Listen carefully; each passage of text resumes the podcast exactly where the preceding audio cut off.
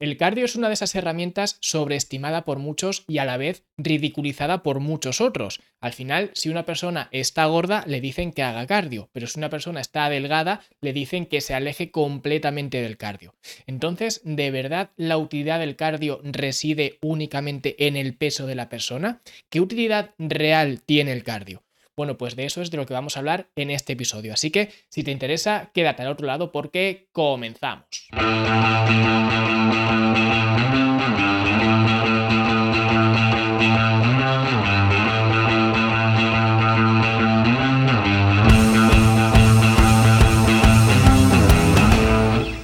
Antes de nada, ya tengo aquí, ya me ha llegado mi último libro, Cómo optimizar tu metabolismo, un libro que, como ya os comenté, lo publiqué, lo estrené hace pues unos días escasos, una semana, así que muchísimas gracias lo primero a todos vosotros, los que lo habéis comprado, lo habéis leído, lo estáis leyendo y a todos los que me estáis dando ese feedback tan eh, positivo por el momento, así que me alegro mucho que os esté gustando este libro. Y por cierto, si de lo que vamos a hablar hoy te interesa, Dentro del libro hay precisamente un capítulo hablando del cardio, un capítulo que lo vas a encontrar en la página, déjame ver, en la página 113. Así que si de lo que vamos a hablar hoy te interesa, en la página 113 puedes profundizar mucho más y ya digo, el libro es una hoja de ruta precisa, exacta para optimizar tu metabolismo. Y si te gusta, pues puedes encontrar este libro en fitnessenlanube.com barra metabolismo. Y ahora sí vamos a hablar acerca del cardio, el cardio que además es un componente fundamental dentro del metabolismo y de hecho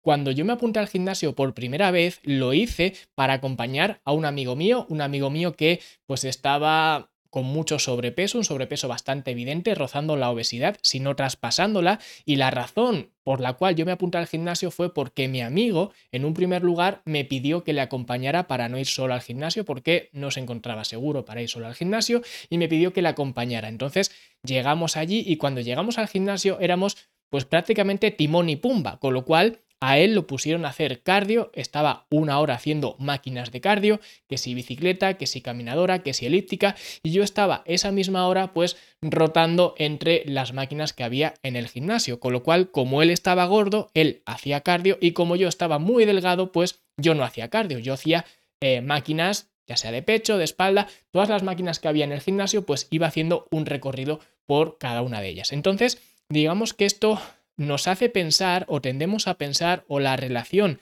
que normalmente tiene la gente con el cardio es que el cardio se asocia a perder peso y por eso todo el mundo que quiere perder peso lo primero que hace es ponerse a hacer ejercicio físico. El mañana salgo a correr. Esto es algo bastante eh, popular. Sin embargo, ya he hablado en muchas ocasiones de las ventajas o desventajas que puede tener el cardio con respecto a la forma física, con respecto a vernos bien con respecto a bajar el porcentaje de grasa. Y aunque sí que es verdad que el cardio, el ejercicio aeróbico, ejercicio cardiovascular, que de hecho no es lo mismo, lo veremos ahora después, pero el ejercicio cardiovascular puede ser una buena herramienta para implementar un déficit calórico, al final, si no existe ese déficit calórico, da igual que hagas más o menos cardio, que al final te va a dar lo mismo porque el resultado va a ser el mismo. Si no hay déficit calórico, no vas a perder grasa hagas el ejercicio que hagas. Entonces, bajo esa premisa podemos ver que el ejercicio cardiovascular sí que puede ser una herramienta para acentuar ese, ese déficit calórico y de hecho es una de las ventajas que puede tener el cardio. Pero no podemos confundir o no podemos asociar con el cardio a pérdida de grasa porque esto no es así, porque ya digo, si no existe ese déficit calórico y sé que soy muy pesado, pero creedme que tengo que ser pesado porque hay mucha gente que todavía no, no razona así, mucha gente que asocia el ejercicio con perder grasa. Y esto no es así. El ejercicio puede ser una herramienta que te ayude a estar en un déficit calórico y por tanto perder grasa, pero no es, digamos, el vehículo, digamos, preciso para perder grasa corporal. Así que dicho esto, hoy nos vamos a centrar en otro tipo de ventajas que puede tener el cardio que van más allá, digamos, de esta ventaja para mantener ese déficit calórico. Y la primera ventaja y más evidente es que con el ejercicio cardiovascular entrenas el corazón, que el corazón es el músculo más importante del cuerpo, porque de hecho el corazón es un, es un músculo. Y con el cardio consigues un trabajo más eficiente del corazón, es decir, tienes menos desgaste del corazón. Así que por lo tanto ya sí que es una ventaja bastante evidente. Y es que además este mejor trabajo del corazón o este fortalecimiento del corazón te ayuda a bajar la, tensión, la presión arterial, porque al final tú cuando estás haciendo ejercicio físico, cuando haces ejercicio cardiovascular, lo que haces es aumentar el colesterol HDL, bajar el colesterol LDL, digamos que aumentas el bueno, bajas el malo y por tanto las arterias están mucho más limpias y por tanto pues te baja la tensión arterial.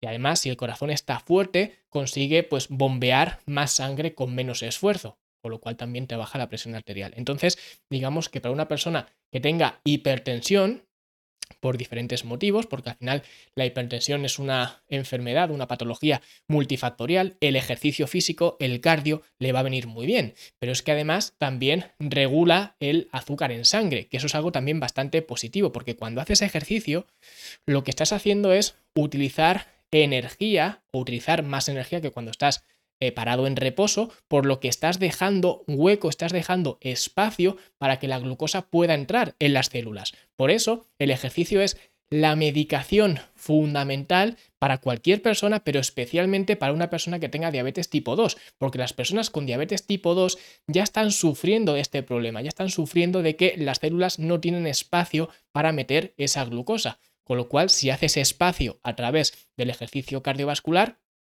va a venir muy bien para que esa glucosa pueda entrar dentro de la célula. Así que ya sabéis, cualquier persona, pero especialmente si tenéis diabetes tipo 2, el ejercicio es vuestro mejor aliado. Y luego también vas a mejorar el sueño con el ejercicio cardiovascular, porque al final dormir causa una fatiga, un desgaste, y al final el sueño es la forma principal de recuperación. Así que si tú te desgastas, vas a requerir una recuperación posterior, por tanto vas a inducir al sueño. Así que cuando haces ejercicio, no es de extrañar que las personas que tienen insomnio o las personas que les cuesta dormir, no es de extrañar que el ejercicio les ayude a dormir. Así que si tienes problemas con el sueño, ya digo, el ejercicio puede ser una buena eh, medicina, una buena solución. También hay que tener precaución con el tema del ejercicio físico cuando lo haces muy cerca de la hora de ir a dormir. Porque si lo haces así, si lo haces muy cerca de la hora de ir a dormir, consigues el efecto contrario, consigues que te cueste más dormir, porque al final cuando tú haces ejercicio estás sometiendo al cuerpo a un estrés y cuando tú liberas las hormonas del estrés, eso significa que son incompatibles con dormir, con reparar, con descansar. Así que especialmente si haces ejercicio pues eh, poco antes de ir a la cama, tienes que tener precaución, digamos, o tienes que tener más eh, concienciación con el tema de la recuperación posterior, ¿vale? Para que de esta forma puedas invitar al sueño de una forma mucho más eficiente. Pero en cualquier caso, el ejercicio físico es un buen aliado contra el insomnio y mejora, ah, digamos, el, el sueño, la cantidad y la higiene del sueño. Y luego también el ejercicio cardiovascular, lo que he dicho al principio, te ayuda a perder peso. Como digo, no me quiero centrar en esta ventaja que es algo de lo que ya he hablado en muchas ocasiones, pero sí que es verdad. Al final, el ejercicio cardiovascular nos ayuda a utilizar un cierto número de calorías y ese número de calorías pues es unas calorías extra que tenemos para poder estar en un déficit calórico y por tanto potencialmente poder perder grasa corporal. Así que tenemos que tenerlo también muy en cuenta. Y luego también potencia el sistema inmune, que esto es algo que mucha gente no lo sabe, pero al final el ejercicio físico aumenta las inmunoglobinas o los anticuerpos, que básicamente lo que hacen es fortalecerte o, digamos, combatir las enfermedades y que te pongas menos malo o menos veces malo. Así que sería también otra mejora, otra ventaja importante. Y luego también, pues el ejercicio cardiovascular ayuda mucho con tu estado anímico, mejora tu estado anímico en personas con depresión, con ansiedad, con cualquier tipo de problema, sobre todo de estrés. El ejercicio físico de una forma moderada, no de una forma excesiva, porque si no consigues lo que he dicho antes con el sueño, consigues el efecto contrario, pero al final el ejercicio cardiovascular sirve mucho o sirve de mucho para a pues potenciar esa liberación de endorfinas, de dopamina, de serotonina, con lo cual viene muy bien tenerlo en cuenta como eh, herramienta dentro de tu arsenal para mejorar tu estado de ánimo. Entonces digamos que con estas ventajas, que vemos que son muchas y son muy variadas y seguramente podríamos seguir, pero estas son algunas de las ventajas más palpables y que pueden afectar a diferentes tipos de poblaciones. Ya vemos a gente con diabetes tipo 2, a gente con problemas de de sueño, de insomnio, a gente con hipertensión, todo esto, todo este tipo de personas, que de hecho suele ser lo habitual, especialmente dentro del grupo de o la demografía de 40, 50 años, etcétera, el ejercicio físico ayuda mucho y es una herramienta muy útil. Entonces, con este cuadro, con este panorama, ¿por qué en la academia no hacemos cardio? Bien, esto es una de las preguntas que algunas veces tengo de, algún alumno, ¿no? ¿Por qué no hay protocolo o no hay, digamos, una un sistema de cardiovascular, de trabajo cardiovascular fijo que se tenga que hacer, al igual que si hay con entrenamientos de musculación. Pues bien, la respuesta es porque tenemos que distinguir entre cardio y aeróbico, ¿vale? Que esto es lo que mucha gente no sabe distinguir, incluso los mismos entrenadores muchas veces utilizamos estas dos palabras, digamos, de forma igual, ¿vale? Intercalamos estas palabras en una misma conversación cuando en realidad quieren decir cosas ligeramente diferentes. ¿Por qué?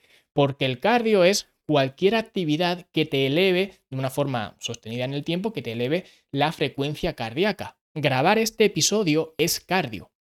Por tanto, cualquier actividad física va a ser actividad cardiovascular, pero no toda la actividad cardiovascular va a ser aeróbica, porque aeróbica significa con oxígeno y anaeróbica, significa sin oxígeno. Y esto si tenéis más curiosidad, uno de los primeros episodios del podcast que hice se llamaba Sistemas Energéticos, así que si queréis saber un poquito más de esto podéis ir a ver ese episodio y ahí os lo cuento. Pero esto es de principal importancia porque al final, si sabemos distinguir entre cardiovascular y aeróbico, lograremos saber por qué no hace falta subirse a una cinta de correr para hacer cardio. Y por esa razón es por lo que en la academia, por ejemplo, no hacemos cardio de forma específica, se puede hacer de forma complementaria. Y ya digo, si quieres aumentar ese trabajo, en este caso aeróbico, lo puedes hacer sin ningún problema. Pero especialmente con los entrenamientos PHA que hacemos en la academia, los entrenamientos PHA son entrenamientos de musculación que también hablé en otro episodio acerca de estos eh, de este tipo de entrenamiento, de este sistema de entrenamiento, hablé ya en un episodio de ello.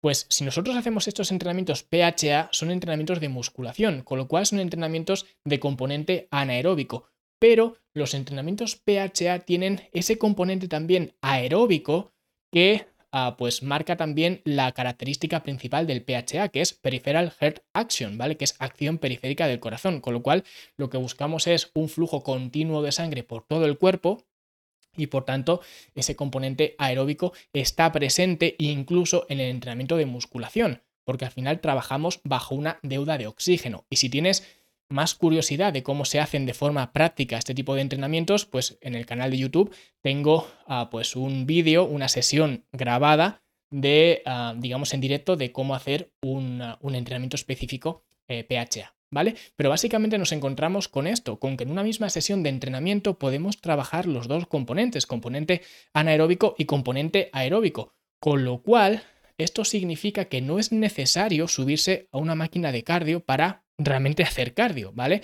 Como solemos eh, decirlo, porque de hecho si probablemente hiciera una rutina más, no sé, más clásica que se suele ver en los gimnasios de press de banca 3x8, pues lo que conocemos como cardio, el subirse a una máquina una elíptica, una caminadora, lo que sea, pues sí que quizás tendría más, eh, más cabida o sería más interesante, porque por un lado estoy solamente trabajando ese eh, sistema anaeróbico y por otro lado si quisiera trabajar ese sistema aeróbico pues lo podría hacer a través de estas herramientas, bicicleta, caminadora, lo que sea.